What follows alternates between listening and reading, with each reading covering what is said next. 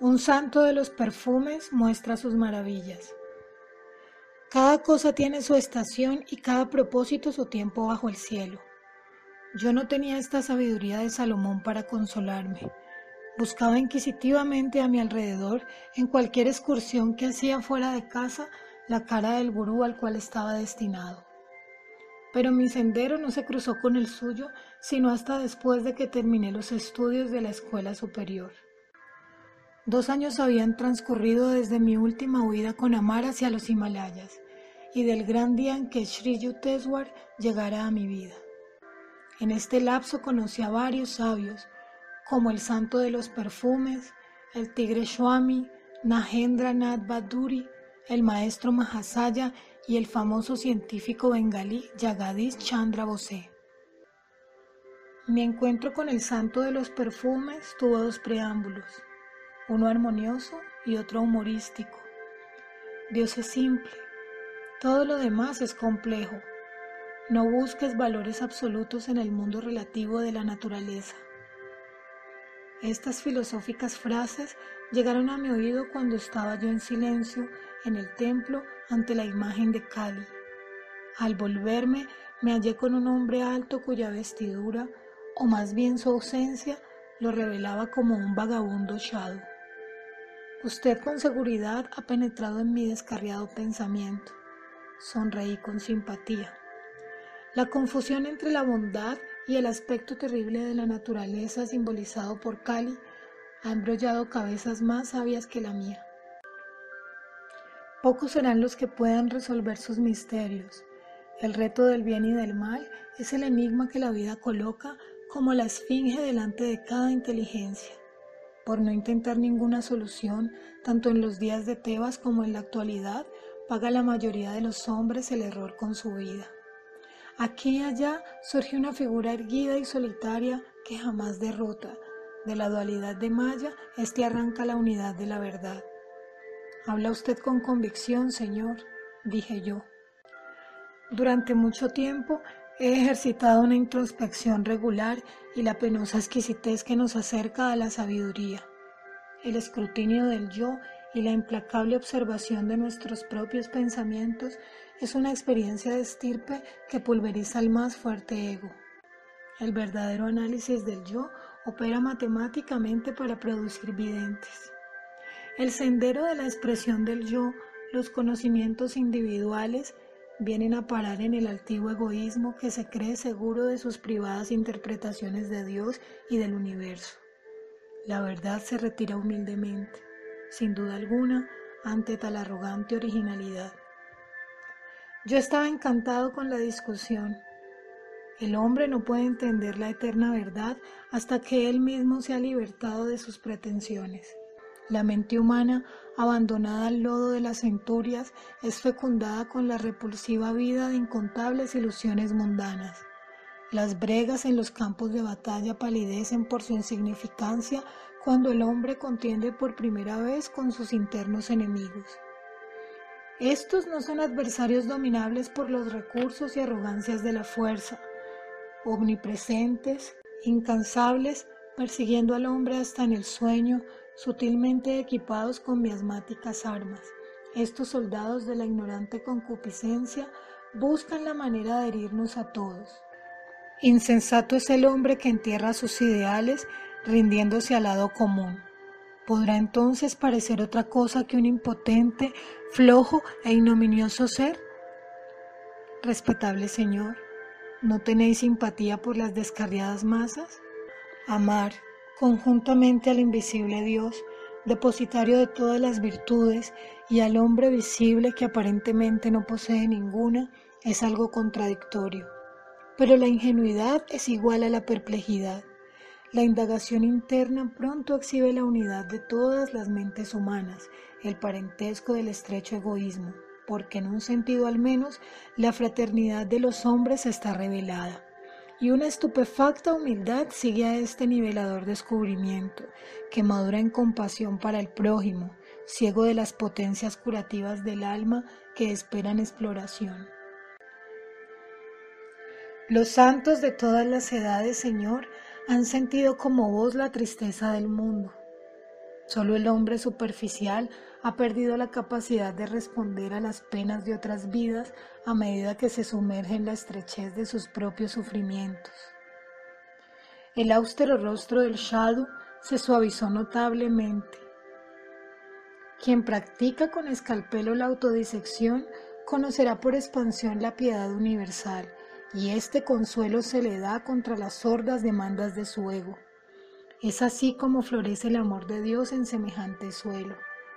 La criatura finalmente se vuelve a su Creador, si no por otra razón, cuando menos para pedir con angustia. ¿Por qué, Señor? ¿Por qué? Bajo los innobles latigazos de la pena, el hombre es conducido finalmente a la presencia infinita, cuya belleza sola puede atraerle. El sabio y yo estábamos presentes en el templo Kaligat de Calcuta, cuyas magnificencias había ido a ver pero con gesto cortante mi ocasional compañero hizo a un lado la dignidad del ornato. Ladrillos y morteros no cantan para nosotros su acorde, solo el corazón se abre al canto humano del ser. Vagábamos por la invitadora resolana de la entrada y por donde multitud de devotos iban y venían. Usted es joven.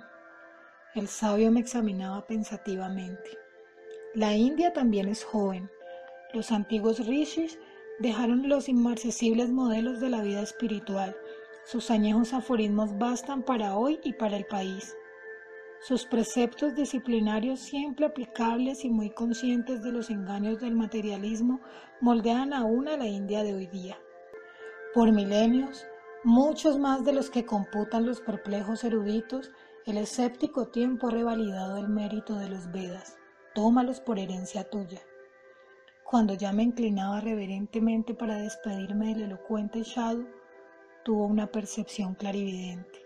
Hoy, después de que te vayas, te espera una inusitada experiencia. Dejé el recinto del templo y vagué sin propósito, sin objeto. Al volver de una esquina me encontré con un antiguo conocido, uno de aquellos hombres pesados cuyas inacabables charlas ignoran el tiempo y abrazan la eternidad. Te dejaré ir luego, me dijo, si me cuentas todo lo que te ha sucedido en los seis años de nuestra separación. Qué paradoja, le contesté, debo irme enseguida. Pero me detuvo con la mano, forzándome a proporcionarle bocadillos de información. Estaba como lobo hambriento, según pensaba yo con divertimento. Y mientras más le platicaba, más exacerbaba su hambre de husmear noticias. Internamente pedía a la diosa Kali que me enviase un medio de escapar. Mi compañero me dejó de súbito. Suspiré entonces con alivio y doblé el paso por temor de volver a caer en su fiebre locuaz. Oyendo pasos rápidos detrás de mí, precipité la marcha, cuidándome de no volver la vista, pero de un salto mi joven amigo me alcanzó, tomándome jovialmente por el hombro. Se me olvidaba hablarte de Gandababa, el santo de los perfumes, que está haciendo juglerías en aquella casa, y me señaló una casa cercana. Mírale, es muy interesante, tendrás una experiencia poco común. Adiós, y se alejó de una vez.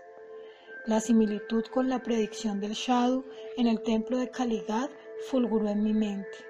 Muy intrigado entré a la casa y me introduje en una espaciosa sala. Una multitud de gente estaba sentada a la manera oriental, aquí y allí, sobre una gruesa alfombra color naranja. Un cuchicheo admirativo llegó entonces a mis oídos. He aquí a Gandababa sobre su piel de leopardo. Él puede dar un perfume natural a cualquier flor, aún sin esencia, o revivir un ramo marchito, o hacer que la piel de una persona exude una deliciosa fragancia. Miré directamente al santo y su rápida mirada se fijó en mí. Era rollizo y barbado, de piel negra, de grandes y refulgentes ojos. Hijo, me alegro de verte. Dime qué deseas. ¿Quieres algún perfume? ¿Para qué? Su pregunta me pareció algo infantil. Para experimentar el medio milagroso de gozar de los perfumes. Enjaezando a Dios para hacer perfumes, le respondí. ¿Qué importa? Dios hace perfumes de todos modos, dijo el santo. Sí, pero él modela los frágiles pomos de pétalos de uso gratuito y los esparce. ¿Puedes tú materializar flores? Yo materializo perfumes, amiguito, respondió el santo. Entonces las fábricas de perfume no harán negocio. Le dejaré entonces que sigan su mercado. Mi objeto es demostrar el poder de Dios. Señor, ¿es necesario probar a Dios? ¿No está Él haciendo milagros en todas las cosas y en todo lugar? insistí yo. Sí, pero nosotros también debemos manifestar algo de su infinita variedad creadora. ¿Cuánto tiempo tardó en dominar su arte? pregunté. Doce años. Para manufacturar esencias por medios astrales, me parece, mi honorable santo, que usted gastó doce años en producir fragancias que puede usted obtener por unas cuantas rupias en el expendio de un florista. Los perfumes se desvanecen con las flores. Los perfumes se desvanecen con la muerte, insistí. ¿Por qué debo desear aquello que satisface solo al cuerpo? Señor filósofo, usted satisface mi gusto. Ahora extienda hacia adelante su mano derecha, dijo con gesto de bendición. Yo estaba a algunos pies de distancia de Ganda Baba. Ninguna persona se hallaba suficientemente cerca de mí para tocar mi cuerpo. Extendí mi mano, que el yogi ni siquiera tocó. ¿Qué perfume desea? Rosa. Así sea, dijo el santo. Con gran sorpresa mía, la encantadora fragancia de rosa brotaba intensa de la palma de mi mano. Sonriente, tomé una gran flor sin esencia que estaba cerca de mí en un recipiente. ¿Puede esta flor sin olor ser impregnada de jazmín? Así sea. La fragancia del jazmín brotó instantáneamente de los pétalos. Agradecí su maravilloso trabajo y me senté cerca de uno de sus discípulos, quien me informó que Ganda Baba cuyo nombre propio era Vishuddhananda, había aprendido sorprendentes secretos yoguísticos de un maestro en el Tíbet. Me aseguró que el yogi tibetano había alcanzado una edad de más de mil años. Su discípulo Ganda Baba no siempre hace esta exposición de perfumes por simple forma verbal, como usted acaba de comprobar, dijo el estudiante que hablaba con marcado orgullo de su maestro. Sus procedimientos difieren con gran amplitud de acuerdo con la diversidad de temperamentos. Es maravilloso. Muchos miembros de la intelectualidad de Calcuta son discípulos suyos. Pero yo resolví no agregarme al número de sus discípulos. Un gurú tan literalmente maravilloso no era de mi agrado. Dando las gracias a Gandababa, me marché. Mientras vagaba regresé a casa, reflexionando sobre los tres variados acontecimientos del día. Mi hermana Uma me encontró al entrar a la puerta de la calle de nuestra casa en Road y me dijo, Estás tomando mucho estilo con esos perfumes. Sin contestarle, la invité a oler mi mano. Qué atractiva fragancia de rosa, pero es extraordinariamente fuerte. Pensando yo que era fuertemente extraordinaria, coloqué silenciosamente delante de su nariz la flor astralmente perfumada. Me encanta el jazmín y tomó la flor. Una jubilosa burla pasaba por su cara a medida que olía el jazmín de una clase de flor que no tiene esencia. Sus reacciones hicieron desaparecer mis sospechas de que Ganda me hubiera sugestionado y hacer que solo yo pudiese sentir la fragancia. Más tarde supe por mi amigo Alacananda que el santo de los perfumes tenía un poder que yo desearía que poseyeran los millones de hambrientos de Asia y actualmente también de Europa. Estuve presente con un centenar de huéspedes en la casa de Gandababa, en Burban, me dijo a la cananda. Era una ocasión de gala, y como el yogi tenía fama de poder extraer objetos del sutil aire, riéndome, le dije que materializara alguna fruta fuera de la estación, como las naranjas tangerinas. Inmediatamente las luchis que había en todos los platos de hojas de plátano se inflaron y cada uno de los sobres de pan mostró una tangerina pelada. Con cierto temor probé la mía, pero la encontré deliciosa. Años más tarde, mediante la realización interna, entendí cómo Ganda Baba conseguía esa materialización. Pero ah, el método está más allá del alcance de las hambrientas hordas del mundo. Los diferentes estímulos sensoriales a que el hombre reacciona, táctil, visual, gustativo, auditivo y olfativo, son producidos por vibraciones variadas de electrones y protones. Las vibraciones, a su vez, son reguladas por los bitatrones, fuerzas sutiles de vida más finas que la energía atómica, inteligentemente cargadas con las cinco distintivas ideas substancias de tipo sensorio. Gandha poniéndose a tono con las fuerzas cósmicas mediante ciertas prácticas yogis, era capaz de guiar los bitatrones de manera que coordinasen su estructura vibratoria y objetivaran el resultado que deseaba. Sus perfumes, frutas y otros milagros eran vibraciones actualizadas en términos de percepción mundana y no una sensación interna hipnóticamente producida. La práctica de milagros tales como los que presentaba el santo de los perfumes son espectaculares, pero inútiles desde el punto de vista espiritual. Su propósito es apenas algo más que un pequeño entretenimiento y en realidad son digresiones de la verdadera investigación de Dios. El hipnotismo ha sido utilizado por algunos médicos en la práctica de algunas operaciones de cirugía menor como una especie de cloroformo psíquico para personas que podrían ser intoxicadas por este anestésico. Pero el estado hipnótico es nocivo para quienes se someten a él, pues a su efecto psicológico sucede la degeneración de las células cerebrales. El hipnotismo es la transposición de un estado de conciencia a otro. Su fenómeno temporal no tiene nada que ver con los milagros de realización divina efectuados por los hombres de divina realización. Despiertos en Dios, los verdaderos santos efectúan cambios en este sueño del mundo por medio de una voluntad armoniosamente concordante con la del soñador de la creación cósmica. El ostentoso despliegue de poderes poco usuales no es recomendado por los maestros. El místico persa Abu Said se ribó alguna vez de cierto fakir que estaba orgulloso de sus milagrosos poderes sobre el agua, el aire y el espacio. Una rana se siente también en casa dentro del agua, dijo Abu Said con gentil ironía. El cuervo y el buitre fácilmente vuelan en el aire. El diablo está simultáneamente presente en el este y en el oeste.